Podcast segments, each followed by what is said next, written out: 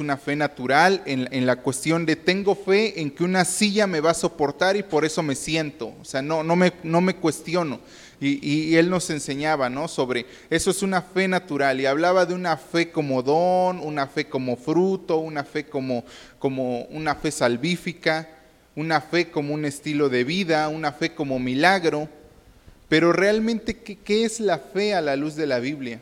Y, yo tenía ese concepto, ¿no? De, diferentes conceptos acerca de la fe o diferentes definiciones de fe. Hasta que un día alguien, eh, eh, el pastor Raúl, en medio de una plática, mencionó un pasaje en Lucas capítulo 18, que es el que quiero que me acompañen a leer. Lucas capítulo 18 habla sobre el juez injusto y una viuda. En algunas otras Biblias dice Dios le responderá a su gente. La, historia es simple. Habla de un juez injusto que no hace justicia y habla de una, mujer que llega al, juez y le dice, hazme justicia, hazme justicia, hazme justicia.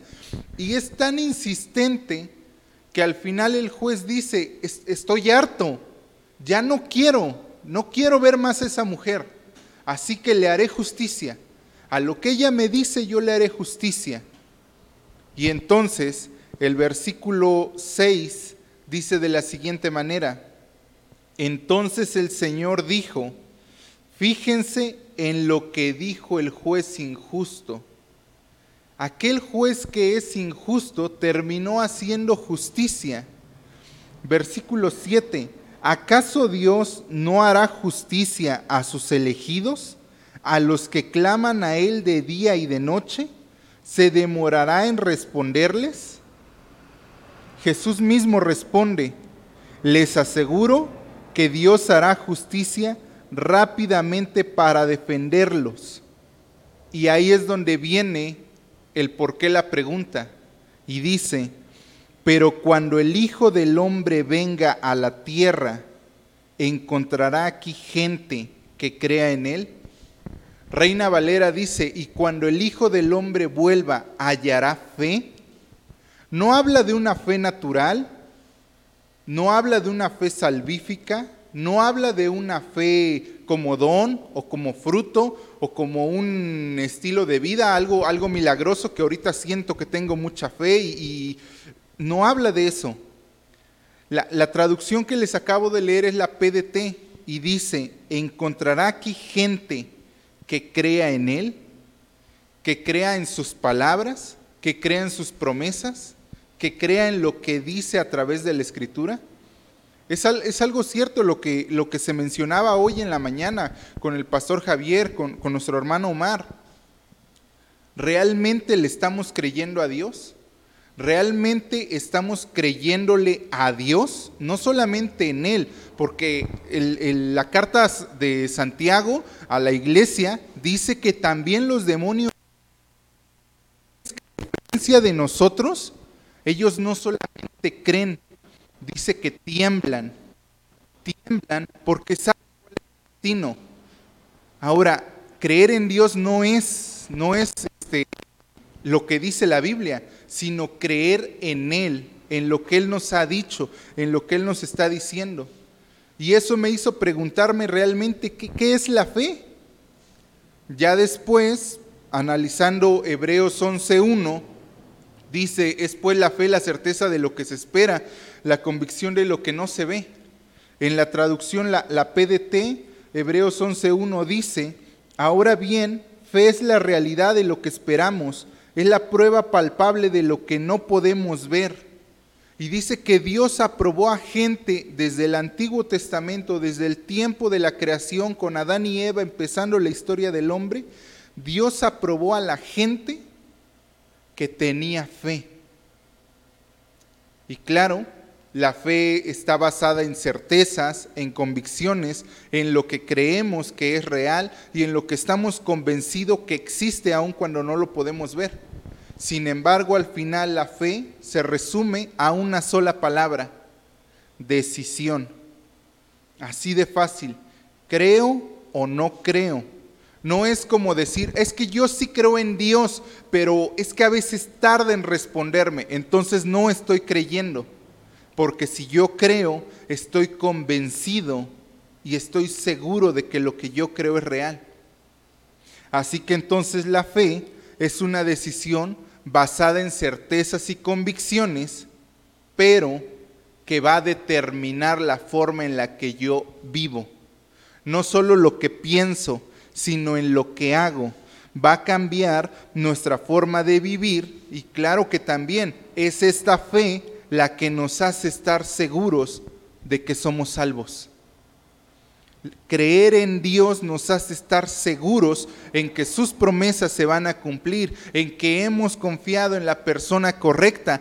Creemos en Dios entonces con toda certeza, seguridad y confianza en que su poder es tan grande que Él nos puede guardar en su mano del maligno hasta el día en que Él se encuentre con nosotros o nosotros con Él, lo que suceda primero.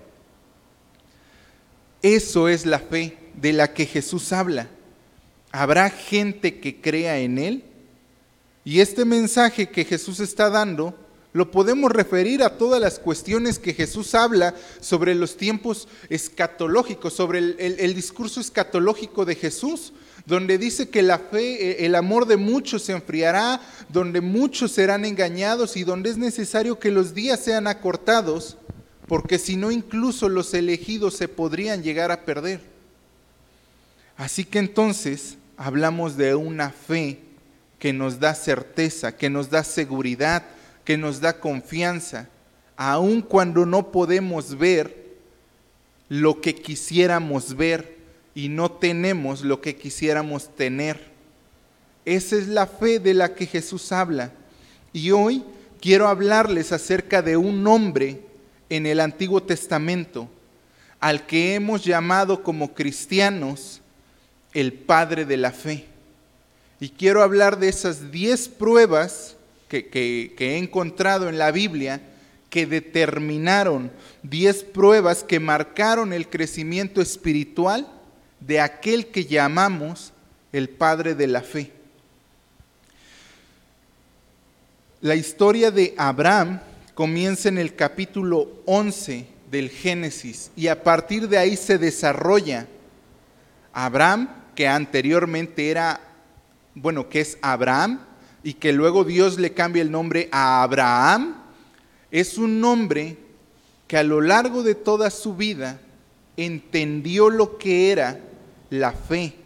No solamente es el padre de la fe, sino que es el amigo de Dios. Y alguna vez alguien me, algún pastor me compartía sobre cuántos amigos tiene Dios. Dios nos ama a todos, todos nosotros somos sus hijos, pero ¿a cuántos Dios podría decir es mi amigo por la relación que tenía con él? Así que Abraham es un hombre de ejemplo a seguir, es un hombre que nos enseña muchísimas cosas. Y la primer prueba que él tiene que pasar es la de nacer, así de sencillo. El solo hecho de nacer ya implica una prueba para Abraham. Génesis 11, 26 al 27 nos habla sobre su nacimiento. Eh, la historia de Abraham que vamos a ver es demasiado larga, así que no vamos a estar leyendo todo, todos los versículos y todos los capítulos que, que, voy a mencionar, pero seguramente van a aparecerte en pantalla. Con, con calma, en casa, quiero que leas y que medites en ellos. Abraham nace en medio de una tierra de idolatría. Abraham nace en medio de una familia que, que, no es cristiana, que ni siquiera quizás conocen al Dios verdadero, porque dice la Biblia que adoraban ídolos. Así que su principal prueba, o la primera de todas ellas, es nacer. Así que si tú estás aquí, ya pasaste una prueba. Quiero que sepas que a mí no me gustan las genealogías en la Biblia. No me gustan porque son largas, porque de repente no las entiendo, porque de repente se me hacen confusas o, innecesarias. Y, uno diría, ¿para qué las genealogías? Pero después de, leer el Génesis y de empezar de Génesis 5, Génesis 11, eh, Éxodo, de números y de estar leyendo y leyendo generaciones en las genealogías, descubrí algo que me enseñaron, porque no lo descubrí yo solo. Alguien se sentó conmigo y me dijo, ¿te habías dado cuenta de esto en la Biblia? Y yo dije, no, no me había dado cuenta. Pero si tú haces la cuenta, tan solo en el Génesis al Éxodo, te vas a dar, vas a encontrar que cada diez generaciones nacía un hombre escogido por Dios, un hombre justo, que era justificado por Dios. La genealogía que nos dice Génesis 5 comienza con Adán y pasan diez generaciones. Adán, Sed, Enos, Cainán, Mahalalel, Jared, Enoch, Matusalén, Lamec y llegamos a Noé, un hombre escogido por Dios para ser salvado de toda esa generación que iba a ser consumida y destruida en el diluvio. Empezamos en Génesis 11, del 10 al 26, una segunda genealogía. Y empezamos de Noé, tenemos a Set, Arfaxat, Salá, Eber, Pelec, Reú, Seruc, Nacor, Taré y llegamos a Abraham. Ahí es donde nace el padre de la fe. Abraham es un hombre escogido por Dios para hacer de él una nación grande, una nación en la que seríamos bendecidos todos nosotros. Y si tú quieres seguir más adelante, después de Abraham, nace Isaac, Jacob y Leví. Y de ahí pasan 100 años, 200 años, 300 años, 400 años en Egipto. Y entonces nace Coat, Amram y Moisés el hombre escogido por Dios para liberar de la esclavitud a su pueblo en Egipto y llevarlo a la tierra prometida. Esto es algo tremendo que yo, yo dije, no inventes, me voy a poner a estudiar genealogías porque encontramos cosas que a veces no tomamos en cuenta. Y yo no sé si tú lo habías tomado en cuenta, pero si tú naciste y tú llegaste a nacer de nuevo, como creemos todos nosotros que creemos en Jesús y que confiamos en Él, que hemos nacido de nuevo, créeme que tú y yo fuimos escogidos por Dios. No nacimos sin un propósito. 28 al 30 nos enseña que todos nosotros fuimos escogidos para ser salvos, que Dios nos escoge. Así que tú y yo nacimos con un propósito. El principal de todos ser amados por Dios, ser escogidos por Dios. Abraham no lo sabía, pero desde el momento en el que él nació, ya había sido escogido por Dios. Ahora imagínate nacer en medio de una tierra de idolatría, de inmoralidad, de pecado, de, pobreza, de, de riqueza para algunos, de necesidades, de enfermedades, en un tiempo en el que decimos, hoy día, y, yo lo puedo ver con mi hijo de repente, y, con varios chicos o bebés de aquí de la congregación, que nacieron en medio de una pandemia, que nacieron en medio de un tiempo en el que los hospitales estaban llenos de enfermos, en el que no había medicamentos, en el que no había lugares en los hospitales, en el que fue un reto nacer y que aún con, toda nuestra confianza en Dios, ha sido un reto crecer para muchos de ellos. Hay muchos bebés que están, que están creciendo y que, y que son como lo diríamos huraños, que no están acostumbrados a convivir con la sociedad porque han vivido en el confinamiento. Es un reto nacer en una tierra donde la venida del Señor está cerca. Así que para Abraham también era un reto porque la gente, aún después de Noé, aún después del diluvio, dice que se llenó de odio contra Dios. La maldad empezó a brotar de ellos. Por eso Dios le promete a Noé no volver a destruir la tierra y le dice, ya sé que el corazón del hombre es pecador. Así que nacer fue su primera prueba. Si tú estabas preguntándote, ¿nací con algún propósito? Sí, tu propósito es ser amado por Dios. Tu propósito fue ser escogido por Dios. Y si ya fuiste escogido por Dios y si ya naciste de nuevo, que es a lo que quiero llevarte ahora, entonces ya estás un paso más allá de ser como Abraham. La segunda prueba que Abraham pasa la encontramos en Génesis 11 del 29 al 32. Él nace en medio de un hogar idólatra. El patriarca Josué, o, aquel que introduce a, Israel en la tierra prometida después de que Moisés los libera eh, con la mano de Dios, dice que sus padres vivían en Ur de los Caldeos, una tierra de idolatría, y que su familia era adoradora de ídolos. Cuando vivían al otro lado del río, cuando ni siquiera eran hebreos, cuando ni siquiera eran gente de religión o gente que conociera a Dios, ellos adoraban ídolos. Nacer en una tierra de idolatría es una prueba para Abraham. Hay, muchas versiones y he escuchado a mucha gente decir y muchas cosas que no están en la Biblia desde que Abraham fue escogido porque no adoraba ídolos, que Abraham había sido escogido porque buscaba un Dios superior, que él ofrecía sacrificios al Dios que no conocía. Pero la Biblia dice que toda su familia, y eso lo incluye también a él, adoraba ídolos. Su prueba a la larga fue dejar ese pecado, la idolatría esta prueba la tenemos al menos todos los que no hemos nacido en un hogar cristiano, con padres cristianos que nos enseñen, y aún siendo cristianos, tenemos esta prueba diaria. ¿Cuáles son nuestros ídolos? ¿Qué es lo que idolatramos?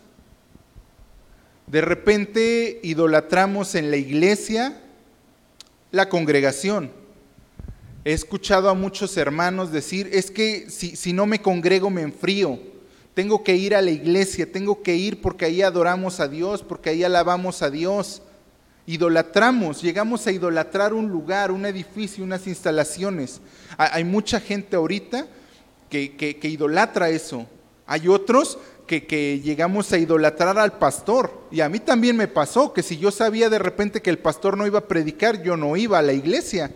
Yo, no iba a la congregación. Si yo sabía que iba a predicar tal hermano que no me caía bien, yo no iba. Entonces, ¿qué es lo que idolatramos?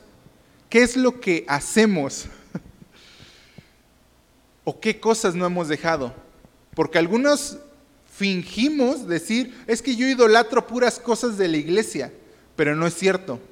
Me ha tocado ver a gente que llega a la congregación, ahorita que me ha tocado ver ya reuniones que se están volviendo a abrir y que la gente está escuchando la palabra de Dios, pero que a la par está visitando Facebook o, Instagram o, o está pensando en lo que dejó en casa o en lo que va a llegar a ser.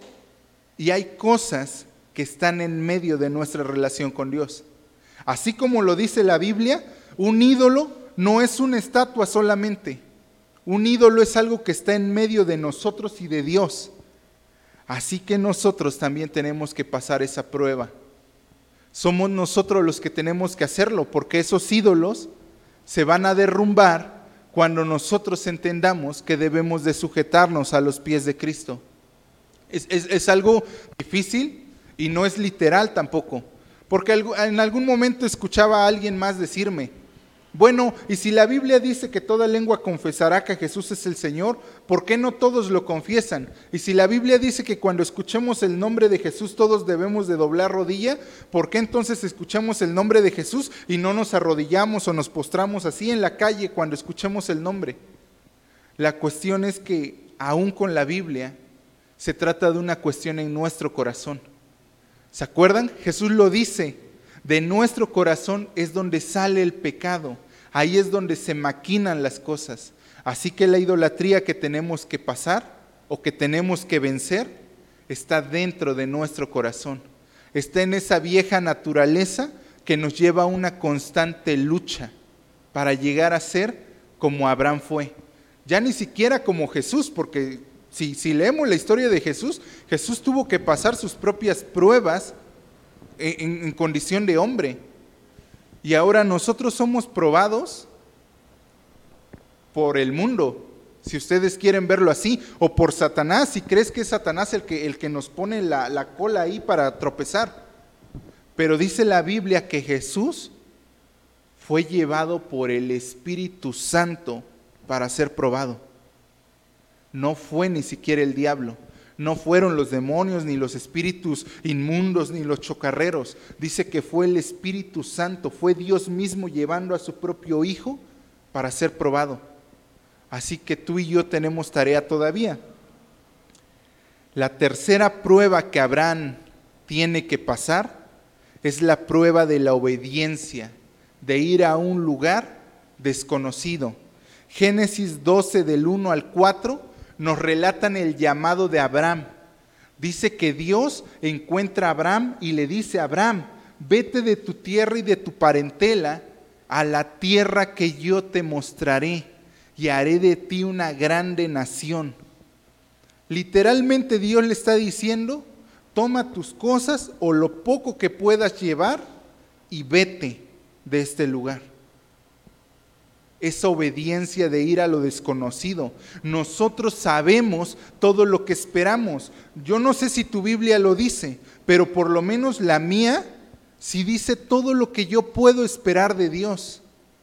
Dice que hay un mundo venidero, dice que hay una ciudad de oro, un mar de cristal, un árbol que da doce frutos, cada, cada, fruto en su mes. Dice que las hojas son para sanidad de las naciones. Dice que en esa ciudad no habrá llanto, ni dolor, ni tristeza, ni enfermedad. Dice que no habrá ni siquiera necesidad de templo porque Cristo mismo estará ahí y Dios se estará paseando en medio de nosotros. Yo no sé si la tuya lo dice, la mía sí lo dice. Abraham no tenía esto, no tenía esperanza, simplemente recibió la orden de Dios que, le decía, vete a un lugar donde, donde te voy a hacer una nación grande. Imagínate lo que tuvo que vivir él como hombre de decir, es que aquí tengo trabajo, sí, hago ídolos y demás, y, y, luego voy y hago ceremonias, quizás no, no sé en qué trabajaba él, pero tenía algo seguro tenía su casa, tenía siervos o esclavos, tenía a su familia, e, estaba algo seguro. Quizás si un día no tenía para, para comprar eh, de comer, iba y le pedía a su hermano, oye, me, regalas tantitos, dos huevitos nada más para ser estrellados acá. E, iba con su papá, oye papá, me prestas 50 pesos por lo menos para ir a comprar este, un sobrecito de frijoles y medio kilo de tortilla. Tenía algo seguro a la tierra donde él iba a ir, no había nada. No, no conocía, no sabía lo que había. Ahora imagínate esta misma prueba en Abraham, pero ahora en su esposa. De decir, ¿y a dónde vamos? ¿Y estás seguro que fue Dios? ¿No te estarás volviendo loco? ¿Y cómo sabes que fue Dios? Y, y las preguntas que llegan a hacer las esposas, en cuanto al económico, en cuanto a lo social, y dónde vamos a vivir, y con qué vamos a comprar, y, vamos a llegar a una tierra de desconocidos, y si nos asaltan, y si nos perdemos, y si, y si no fue la voz de Dios. Imagínate todo lo que Abraham tuvo que pasar en ese momento en su cabeza, pero que al final él dijo, yo creo que es Dios. Yo creo que es Dios. Abraham no conocía a Dios. Dios se, estaba presentando con él. A veces queremos que Dios nos hable, pero imaginemos por un momento, imaginemos que Dios nos habla audiblemente, así como te estoy hablando, así como te habla el que tienes al lado, y te dice, ¿querías escuchar mi voz? Aquí estoy y quiero decirte algo. Deja todo lo que tienes y vete a otro lugar que yo te mostraré. Hay muchos diríamos, Señor, mejor no me hables, porque hemos escuchado la voz de Dios. Hemos escuchado cuando Dios nos da el jalón de orejas y hemos hecho como que no era Dios. Hemos, hemos escuchado cuando Dios nos habla y nos dice, espérate tantito, te, te estás equivocando, por ahí no es. Y todavía decimos, no, Señor, seguramente esta es la voz del diablo que, que, no, que quiere evitar que yo tome esta decisión. Todos hemos escuchado esa voz y muchas veces la hemos ignorado. Así que Abraham tenía muchas más razones para ignorar esa voz que había escuchado, porque ni siquiera vio a Dios. Dice la Biblia que el que lo ve ya es hasta Moisés y solamente ve la espalda. Así que Abraham solamente escuchaba una voz en el aire y no veía nada más que las estrellas o el sol o las nubes, pero creyó en Dios. La cuarta prueba que Abraham tiene que pasar es la prueba del hambre en la tierra de Canaán. Esa prueba la encontramos en Génesis 12:10. Cuando Abraham sale de su tierra, de su parentela, a la tierra de Canaán, a la tierra que Dios le está mostrando, dice que vino una fuerte hambre, una escasez en toda la tierra. Tanto que él después va a decidir irse a Egipto. Pero él tiene esa prueba y, créeme, cuando hablamos de 10 pruebas de Abraham, no hablamos de que todas las pruebas hayan salido victoriosas. Hablamos de que al igual que nosotros, Abraham se equivocó. Las tres primeras fueron fundamentales para él. Pero esta cuarta, él no la va a pasar. Cuando llegue el hambre, Abraham igual que nosotros, y, yo lo compartía con unos hermanos hace, hace unas semanas, hace unas semanas.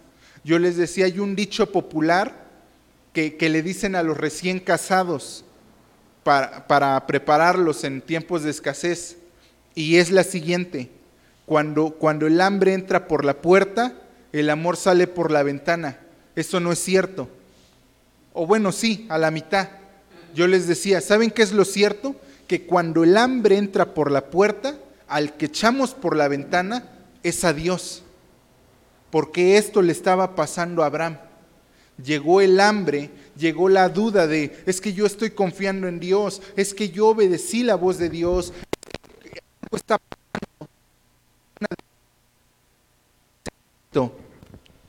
Dios lo sacó de una tierra de idolatría, de Ur de los Caldeos, y lo que él hace es regresar a una tierra de idolatría, a Egipto.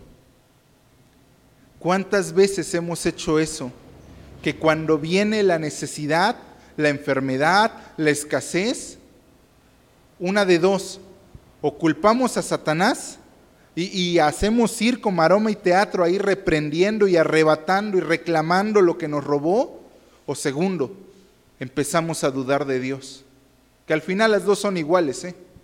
Al final, sea que te levantes y digas, no es que voy a hacer guerra espiritual contra el diablo, o, que digas, no es que estoy viendo como que Dios se olvidó de mí, al final es lo mismo, no estamos creyendo en Él.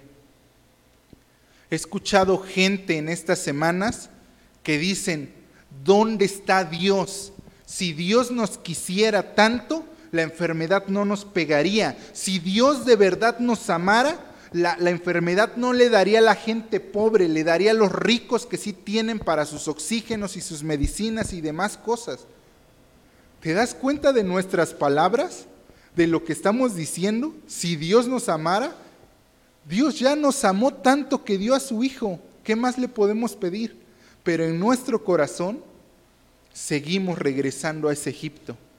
Seguimos regresando a la idolatría. Seguimos regresando al final al autor de todo ese pecado, que es Satanás. Así que tenemos tarea para pensar. ¿Qué es lo que estamos haciendo mal? Y eso que decimos que tenemos fe, imagínate si no tuviéramos fe. La quinta prueba que tuvo que pasar Abraham fue la del engaño, la mentira él debió de haber confiado en Dios. Génesis 12 del 14 al 20, la continuación del error que tuvo de regresar a Egipto lo, llega, lo lleva a cometer otra, otro error, otra prueba que tiene que pasar, pero que no pasa de la forma correcta. Abraham llega a Egipto y dice la Biblia que Sara era hermosa, mucho más hermosa que cualquier Miss Universo, mucho más hermosa que cualquier mujer sobre la tierra. Y dice que él tiene miedo. Y le dice a Sara, quizás los hombres te van a ver hermosa y me van a matar. Digamos que eres mi hermana. Digamos que no nos conocemos, que no somos pareja, que somos amiguitos solamente. Y eso lo lleva al pecado. A veces negamos también nosotros nuestra identidad porque no confiamos en Dios. Negamos lo que somos o lo que tenemos. Negamos que fue Dios el que obró a nuestro favor y empezamos a buscar razones lógicas sobre lo que ha pasado. Abraham desciende a Egipto. En Egipto miente y su mujer es llevada a Faraón. Como Faraón dice, bueno, ¿y quién es esa mujer tan bonita? Y todos dicen, es hermana de Abraham.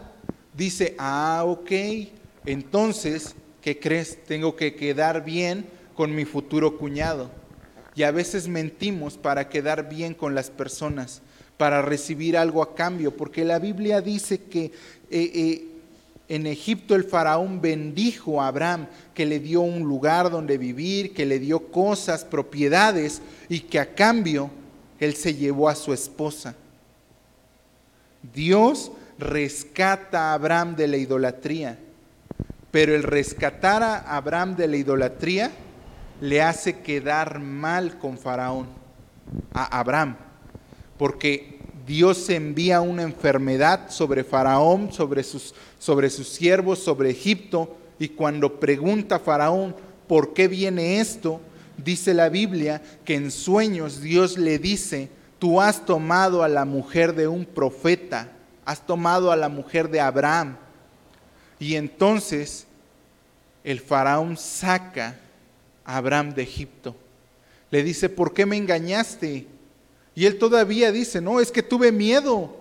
Tuve miedo de que me fueran a matar o de, que, de cualquier cosa. Por eso mentí. Dice la verdad, claro que dice la verdad. Está diciendo la verdad, él tuvo miedo, lo reconoce. Pero la prueba ya ha terminado. Ya ha pasado eso. Ya se equivocó pero Dios lo sigue respaldando. Así que vamos por buen camino, llevamos cinco, cinco pruebas. Así que si tú y yo nos hemos equivocado en alguna de ellas, tenemos esa confianza de que si Abraham que vivía en un tiempo previo a la ley, incluso si hubiese vivido bajo la ley, Dios lo respaldaba, tú y yo también somos respaldados como hijos de Dios. Tú y yo también tenemos esa certeza de que Dios va a dar la cara por nosotros. Que nos va a regañar, claro que sí. Que nos va a exhortar, claro que sí. Que nos va a corregir, claro que sí. Pero ¿qué crees? Que la Biblia dice que no hay mayor muestra de amor que la corrección. La prueba número 6. Génesis 14 del 11 al 16 la prueba de fe, la prueba de confianza en Dios cuando Lot es capturado. Abraham viene de una tierra en Ur de los Caldeos, donde él lo que hace son ídolos. Él es artesano. Él sabe moldear el yeso, quizás la cerámica, la porcelana, el barro, eh, la piedra. Él es escultor, él es artista. Él no es guerrero. Pero cuando se entera que Lod es capturado, se levanta junto con sus siervos y van a la guerra para rescatar a su sobrino, confiando únicamente en Dios, porque al no ser una tribu guerrera, ellos no tienen armas. A lo mejor y salieron con machetes, a lo mejor y salieron con los cuchillos con los que cortaban la carne, a lo mejor y salieron con cucharas o con su cinturón nada más pero salieron confiando en Dios. Abraham salió al rescate de Lot únicamente poniendo su confianza en Dios. Si Dios ha prometido que yo seré una nación grande, pues no me voy a morir, pues Dios me va a salvar. Quizás este es el inicio, no, no, no sé qué pensaba Abraham en ese momento y, no me lo puedo imaginar. Pero sí sé a, a nivel de psicología, a nivel del estudio de la mente, que llega un momento en el que dentro de nosotros existe una barrera de represión. No es el, tema, pero nosotros somos esto y hay un, hay un objeto del deseo, algo que nos mueve a, una acción. Pero en medio de ese que nos mueve a una acción hay una barrera de represión. Esa barrera de represión se, llama a nivel de psicología moralidad. Nos dice lo que es bueno y lo que es malo. Así que yo de repente a lo mejor tengo ganas de matar a mi vecino que me cae mal, pero la moralidad o la ley de Dios me dice que no lo haga y no lo hago. Lo mismo pasa con mis enemigos, que de repente yo diría, no, pues quiero matar a alguno y no lo hago. Pero llega el momento en el que dentro de nosotros esa barrera se rompe y el monstruo que habita dentro sale y comete lo que no debe de hacer.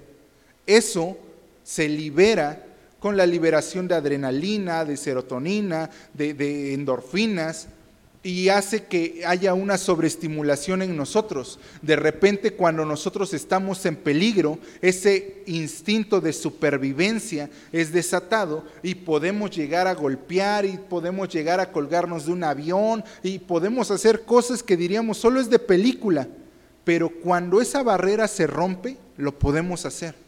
Yo no sé en qué estaba pensando Abraham, sé lo que sucedió dentro de él, que en ese momento era tanta la adrenalina que dijo, no inventes, hasta con un cable, hasta con este cable voy a salir yo y voy a ir y voy a rescatar a mi sobrino Lot y voy a confiar en Dios. Eso pasó dentro de él, pero en su mente es algo que, que es inconcebible.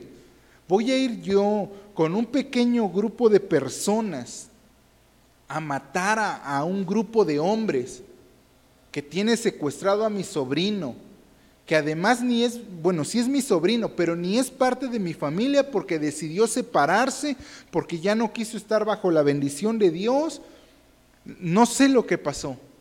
Lo que sí sé es que Abraham confió en Dios y no solamente resultó victorioso, sino que la Biblia dice que después de haber ganado la guerra, era tanta la recompensa que él se pudo haber hecho rico, millonario, y que él dijo, no quiero nada. No quiero nada de lo que se haya ganado, excepto lo que ya se comieron mis hombres, lo que sirvió de alimento, únicamente eso. ¿Cuál es nuestra motivación para hacer las cosas? ¿Recibir algo? Hacer algo para ganar otra cosa? ¿Confiamos en Dios únicamente por lo que sabemos que viene? ¿O confiamos en Dios sabiendo que aun si no lo hiciera, nos mantendríamos firmes? La séptima prueba, Génesis 17, la circuncisión. Algunos pensarían que esta era la última prueba, que ya no había nada más porque ya esta era la señal del pacto. Dios le promete a Abraham diciéndole, haré un pacto contigo, con tu descendencia, con tus hijos, los hijos de tus hijos y demás generaciones. Todo hombre varón se va a circuncidar al octavo día y esta será la señal en su carne de que son mi, mi pueblo. Quizás Abraham dijo, ya, este es, este es el pacto, este, ya aquí termina todo. Él tiene eh, eh, que circuncidarse.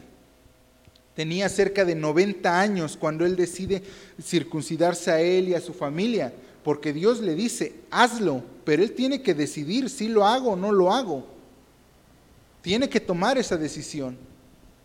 Y él lo hace, sabiendo no solo el dolor que le va a causar, sino la debilidad que va a traer sobre él por lo menos durante tres días. Y la vulnerabilidad que va a tener con respecto al resto del pueblo. Él no lo ha vivido todavía, pero más adelante uno de sus descendientes va a utilizar la circuncisión como herramienta para asesinar a todo un pueblo. Y los va a engañar diciéndoles circuncídense y se casarán sus hijas con, las con nuestros hijos y nuestros hijos y nuestras hijas con sus hijos y demás. Y dice que al tercer día, cuando el dolor era insoportable, ellos se levantan y, y asesinan a todo el pueblo. Abraham se está exponiendo a esa vulnerabilidad, a esa vulnerabilidad con respecto a los pueblos que están a su alrededor y que no van a dudar en destruirlo, con respecto a la debilidad que va a sentir en su propio cuerpo que no se va a poder ni levantar, y con respecto a un corte que él tiene que hacer sin ni siquiera ser médico. Abraham no es médico, es artesano, no es guerrero, pero ya, ya tuvo que aprender a guerrear y ahorita tiene que aprender a ser médico. Él es el que tiene que circuncidarse a sí mismo y después circuncidar a todos sus siervos. Y si alguien se muere desangrado, y si alguien es diabético y le da ahí una hemorragia, pero Abraham sigue confiando y esa misma confianza es la que le va a transmitir a sus siervos, a su gente. ¿Qué es lo que tú le estás transmitiendo a las demás personas en medio de esa debilidad? ¿Confianza o desánimo? La prueba número 8 que él tiene que pasar, Génesis capítulo 18 y 19, es la prueba de la hospitalidad. Génesis 18 del 1 al 8 nos dice que Abraham era hospitalario con todas las personas que pasaban cerca de su tienda. Él veía que venía alguien a lo lejos y corría y le decía, ven a mi casa, siéntate, toma, bebe café y yo te haré eh, una, una sopa caliente y te daré de comer. No le importaba quién era y, y iba y lo traía a casa y le decía, descansa si he hallado gracia delante de tus ojos, por favor, toma reposo en mi casa. Y se iban y llegaban y siempre era hospitalario.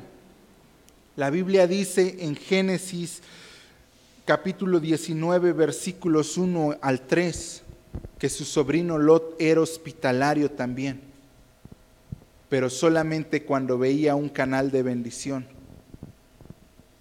la Biblia menciona que él sabía que eran ángeles los que estaban entrando a Sodoma y Gomorra y por eso los trajo a casa. Él sabía que eran gente especial y por eso decidió salvarlos. La cuestión aquí es, ¿por qué somos dos? ¿Por qué somos hospitalarios únicamente cuando sabemos que vamos a ser bendecidos? He escuchado a gente que dice, es que yo le doy a los pobres porque ellos no tienen nada y Jesús dijo que le diéramos a los pobres. Y la segunda, ¿por qué damos únicamente cuando creemos que seremos bendecidos y que Dios nos va a respaldar?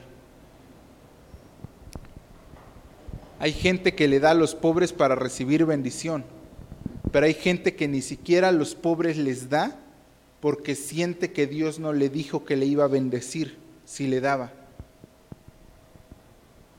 La cuestión aquí es que hace unas semanas, platicando sobre eh, el mensaje y sobre otro mensaje, surgía la cuestión de las promesas y las maldiciones de Deuteronomio 28. Y, el comentario que se me hacía era, yo sé que todo lo que está en la Biblia es una promesa de Dios, pero ahora que estamos en Cristo, ya no tenemos necesidad de estar reclamando algo o de estar buscando algo y de apropiarme de esa promesa o de esa cuestión, porque la Biblia dice que fuimos bendecidos no somos, ya lo fuimos. Y desde que fuimos esa bendición es permanente. con toda bendición en Cristo. Fuimos bendecidos en Cristo con toda bendición de Dios.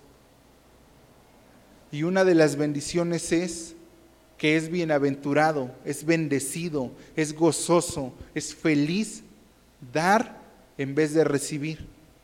Así que si tú das, sé como Abraham, que daba porque quería dar y aún daba, quizás, bueno, sabemos que él era un hombre próspero, pero aún hubiese sido capaz de dar en medio de su necesidad. ¿Cómo resumo este punto? ¿O por qué? Porque uno de los comentarios más directos que he escuchado es,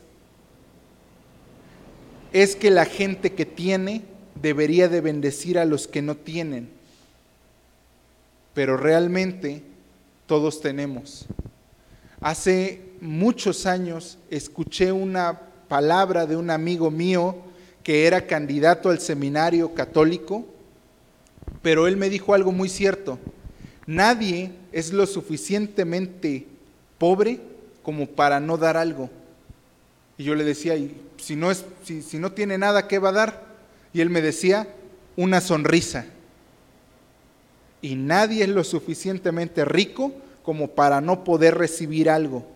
Yo le preguntaba, pero pues si ya tiene todo, sí, pero tú le puedes dar una sonrisa. Así que no hay nadie lo suficientemente pobre. Todos nosotros hemos sido bendecidos. Lo decía el pastor Javier, a lo mejor no nos da la canasta básica Dios, pero ¿qué crees? Hubo un tiempo en el que David hizo un ayuno a Dios y le dijo, Señor, me estoy muriendo, ya no tengo fuerzas ni para levantarme, pero mi espíritu se siente fuerte, mi espíritu sabe que tú lo estás abrazando y que aunque no tengo ni qué comer, yo siento que estás aquí. Y que aunque me está yendo de la patada, yo siento cómo me estás abrazando y me estás apretando diciéndome, no pasa nada, yo estoy contigo, nada más aguanta tantito más. David sabía eso. Así que todos nosotros tenemos algo. No demos únicamente por lo que podemos recibir. O no demos únicamente porque la gente lo merece o lo necesita, sino porque nosotros también hemos recibido algo todo lo de Dios. La novena prueba que él tiene que pasar, ya me lo terminamos, es la prueba de del exilio. Génesis 21 del 8 al 21 nos relata la historia de Agar, Ismael, Abraham y Sara. Abraham tiene que exiliar a su propio hijo y a su concubina. Sara en medio de una discusión ahí tremenda, que para empezar no vamos a cuestionar los motivos ni quién tuvo la culpa, pero ella le dice, mándalos fuera. Y Dios, Abraham todavía llegando así como Dios, Dios lo que tú me digas, si tú me dices que no, pues ni modo, me aviento aquí a la Sara, pero pues tú, tú da la orden de que no. Y Dios le dice, hazlo. De él haré una nación grande. Hazlo, mándalo fuera. ¿Por qué? Porque el plan era con Jacob.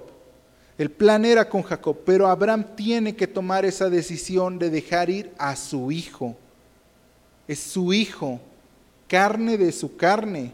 Aunque lo llevara Agar nueve meses en su estómago, en su vientre, pero era hijo de Abraham, hijo legítimo de él. Es, él puso la parte para que Ismael naciera tenía que rechazarlo, tenía que exiliarlo, nunca más iba a volver a verlo, nunca. Pero lo hizo. A veces nosotros tratamos de tomar parte de nuestra familia, tomamos decisiones por sobre otras personas. Sara le dice a Abraham, echa a y a Ismael. Abraham tiene que tomar la decisión. Se va mi hijo. ¿A dónde va a ir? ¿Con qué lo puedo mandar? Iban con tan poquitas cosas que cuando se van, Agar tiene que encomendarse a Dios únicamente. ¿Sabes qué Dios? Pues ya, Abraham nos echó de la, de la tierra, pues únicamente puedo confiar en ti. Ahora sí como dirían los cristianos, solamente un Dios vivo podía tener con vida a Ismael, porque no llevaban nada, solo iba él y su mamá, nada más, y un camello a lo mejor que les hayan dado, pero de ese alguien que fue exiliado, hoy conocemos el conflicto árabe-israelí, Hoy conocemos que es una tribu guerrera, un hombre guerrero, alguien que, que, hasta hoy tiene renombre, que toda su descendencia está presente en todo el mundo, mucho más a veces incluso que los judíos, porque al ser terroristas todo el mundo habla de ellos. Pero Abraham tiene que tomar esa decisión y obedecer y confiar en que Dios lo va a tener con vida. La cuestión a lo mejor con nosotros no es tanto desconfiar de eso, sino confiar en que Dios tiene el mejor propósito. Hablo, sí, directo para los que somos padres. En mi caso, y, muchos me han dicho, no, es que tú eres hombre y por eso hay, hay ese sentido de, como no tuviste nueve meses a tu hijo en, en el vientre, no lo sientes. Yo decía, bueno, yo estoy gozoso, espero algún día, mi hija acaba de cumplir cinco años, espero por lo menos otros 15, que tenga 20, aunque sea, y si es antes, pues no importa, le digo, espero ser yo quizás aquel que presente ese nuevo matrimonio. Aquel que hable con su esposo y le diga, hijo mío, bienvenido a la familia, hija, ven, tendrás hijos sobre mis rodillas y tus hijos, mis nietos serán mis hijos, y, lo veo a futuro y digo, y, lo he dicho, y ya hasta tengo el discurso que voy a dar el día de su presentación como matrimonio. Y algunos me dicen, no, es que eso no, y, yo entiendo a mi esposa en el lado en que la ve pequeña y dice, no, esos 10 años que sean 20 o 30 o, 50. Lo veo con mis papás, eh, en, ese ámbito todavía con mis dos hermanos, de no, todavía apenas mi, mi, hermana tiene 19, va a ser 20, mi hermano acaba de cumplir 18, y de esperar todavía, ¿no? La cuestión de por lo menos hasta los 30 o los 35, si es a los 40, y a veces nos es difícil por la cuestión de no saber qué hacer. Yo lo estudié. Este es uno de los temas que se ve en psicología del desarrollo. El miedo al nido vacío, al no saber qué hacer cuando ya solamente son dos en casa. Abraham no tenía ese problema todavía. Le quedaba Isaac. Sabía que Isaac era el de la promesa pero aún así le dolía dejar ir a su hijo. ¿Cómo está tu relación en ese aspecto con tu esposa o con tu esposo? Porque es una relación en la que Sara como esposa le pide algo a Abraham y Abraham busca el consejo de Dios y obedece a lo que Dios le dice. La última prueba que Abraham tiene que pasar la encontramos en Génesis 22 del 1 al 2. La prueba del sacrificio final, el sacrificio de Isaac. Dios le ordena a Abraham un sacrificio. Abraham, necesito un sacrificio. Claro que sí, Dios, tú me has dado mucho. ¿Qué quieres? Oro, plata, bronce, camellos, caballos, eh, ovejas, ¿qué, es lo que quieres? Frutas, verduras, 500 kilos de, la mejor manzana, una tonelada de uvas, ¿qué es lo que quieres, Dios? Yo te doy el, sacrificio, yo puedo ir y, te, y te doy el sacrificio. Yo sé que me amas y por eso te voy a pedir que me ames más. Quiero a tu hijo sacrifica a tu hijo, al que amas, al que tienes junto a ti. Yo no sé lo que Abraham pensó. Dios, ya me quitaste un hijo, ya se fue y ahora me pides al otro. Yo no sé si en ese momento le vino el recuerdo de, a lo mejor y era el indicado y para qué tanto estar dándole vuelta. No sé lo que Abraham pensó, pero sí sé lo que decidió.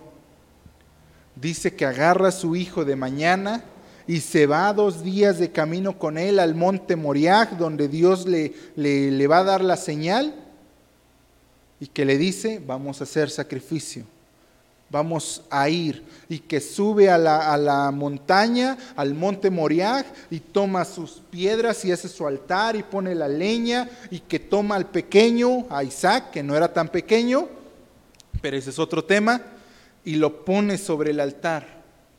Y toma el pedernal, toma el cuchillo afilado y lo calienta. Y está a punto de sacrificar a Isaac. También sé que Abraham confía en Dios y que dice, Dios se proveerá de cordero. Dios se proveerá de cordero y, vamos a regresar. Y yo sé que Abraham está profetizando el iremos y regresaremos, pero yo lo entiendo ahorita que lo leo. Yo sé lo que él estaba haciendo, pero Abraham está viviendo esas emociones ahí dentro de él y dice que va a ofrecer a Isaac en sacrificio y Dios le habla y le dice, Abraham, Abraham, no toques a tu hijo, ahora sé que de verdad me amas, ahora sé que lo que haces es por mí. Dios salva a Isaac. Dios lo salva. Dios sabe lo que está pasando en el corazón de Abraham. No sé qué es lo que sucedió. Y algunos predicadores tratan de, imaginarlo, que quizás se soltó en llanto, que quizás comenzó a adorar a Dios. No sé lo que pasaba en su corazón, pero sí sé que después de eso amó todavía más a Dios. Y sé que Dios amó a Abraham de la misma manera en la que nos ama a nosotros porque a él, sí podemos decir, no lo amaba tanto como a nosotros, porque el libro de Hebreos, la, carta de Hebreos, dice que a todos los siervos, a todos los profetas, a todos los héroes del Antiguo Testamento, Hebreos 11 es, es, llamado por los cristianos el Salón de la Fama de la Fe, pero dice que todos ellos iban a ser completados, complementados en nosotros. Ellos podríamos llegar a pensar, recibieron el amor de Dios de tú me amas, yo, yo te estoy amando, te estoy enamorando y demás. A nosotros no. A nosotros nos dio el amor completo.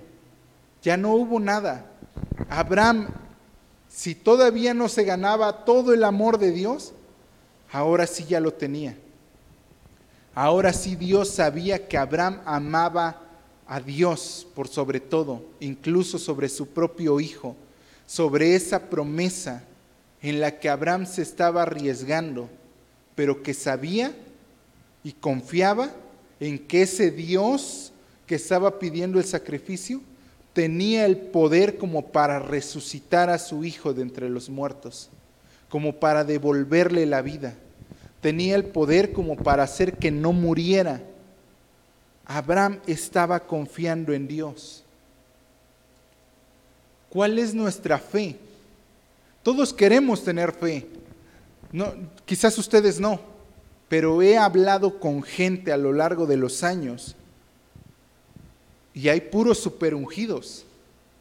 Hay pura gente que quisiera ser profeta y hablarle a las naciones, gente que quisiera levantar muertos, gente que quisiera sanar a los enfermos, gente que quisiera andar de un país a otro predicando a las naciones. Hay, hay pura gente que anhela cosas milagrosas.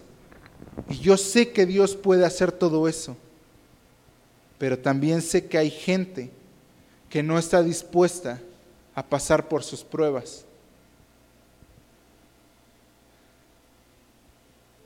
Hebreos 8, Hebreos 11 del 8 al 19 habla sobre lo que Dios dice acerca de Abraham, el padre de la fe. y del versículo 33 al 39 cierra con, la mayor de todas las expresiones que se puede dar. Dice el, el versículo 33 de Hebreos 11, por la fe todos ellos conquistaron reinos, hicieron justicia y Dios ayudó de la manera que les prometió. Por fe cerraron la boca de leones y pudieron apagar la violencia de las llamas y se salvaron de morir a espada. Por fe, unos que eran débiles llegaron a ser poderosos y derrotaron ejércitos. Por fe hubo mujeres que recibieron de nuevo con vida familiares que habían muerto.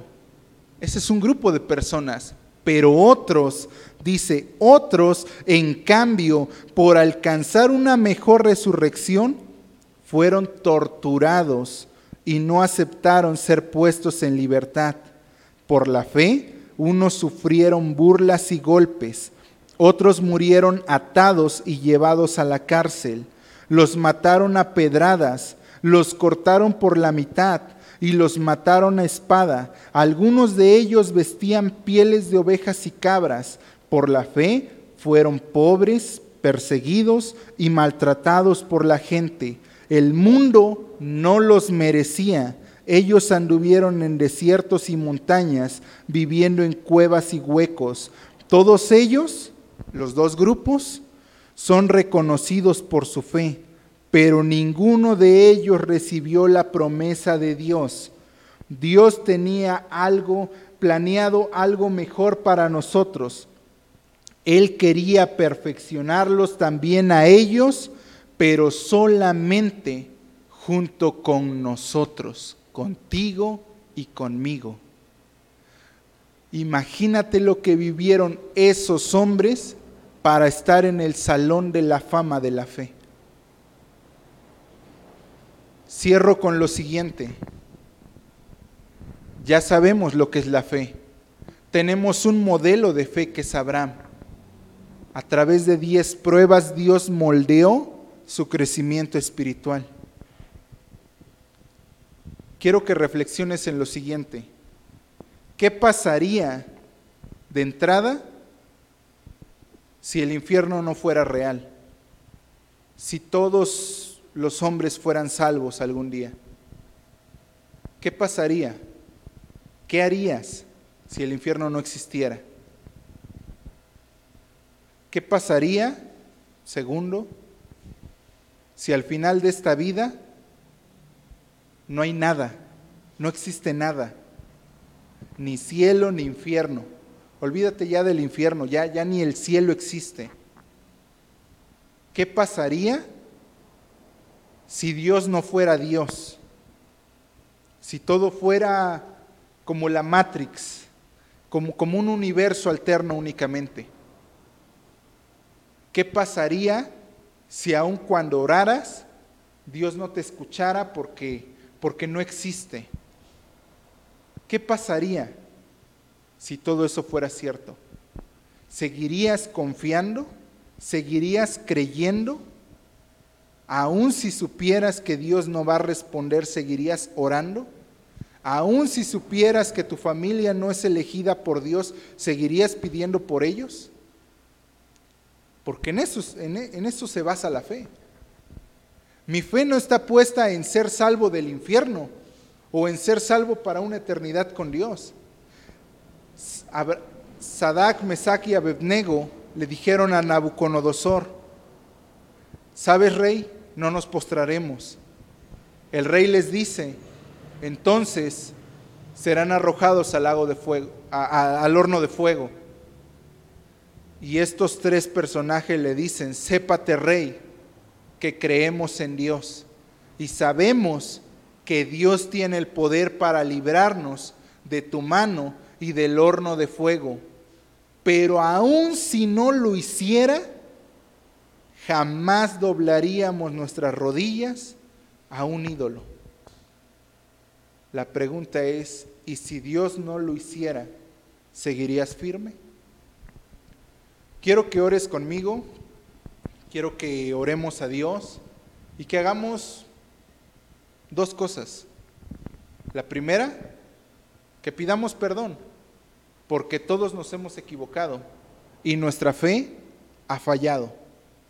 Y la segunda, que demos gracias, porque a través de todas las pruebas, ¿qué crees? No nos parecemos más a Abraham, nos parecemos más a su Hijo, a Jesús. Amado Padre, te damos la honra, te damos la gloria que te mereces. Te pedimos que tú, como cada semana, como cada momento, como cada día, nos sigas acompañando, que tú sigas obrando grandemente en nuestros corazones. Gracias, Padre, por lo que tú estás obrando en nosotros. Te pedimos perdón por las veces que hemos dudado. Ciertamente cuando tú regreses queremos que hayas fe en nosotros. Ayúdanos, ayúdanos si nos equivocamos. Ayúdanos, Padre, a ser cada vez más como tú eres. Y gracias porque tú no sabes rendirte, porque tú no te rindes, porque tú permaneces fiel. Y aún como al igual que Abraham cuando fallamos, tú extiendes tu mano para levantarnos. Por lo demás, Padre, muchas gracias. Gracias por todo, Señor. Te damos la honra y la gloria que te mereces. En tu santo nombre, amado Jesús. Amén.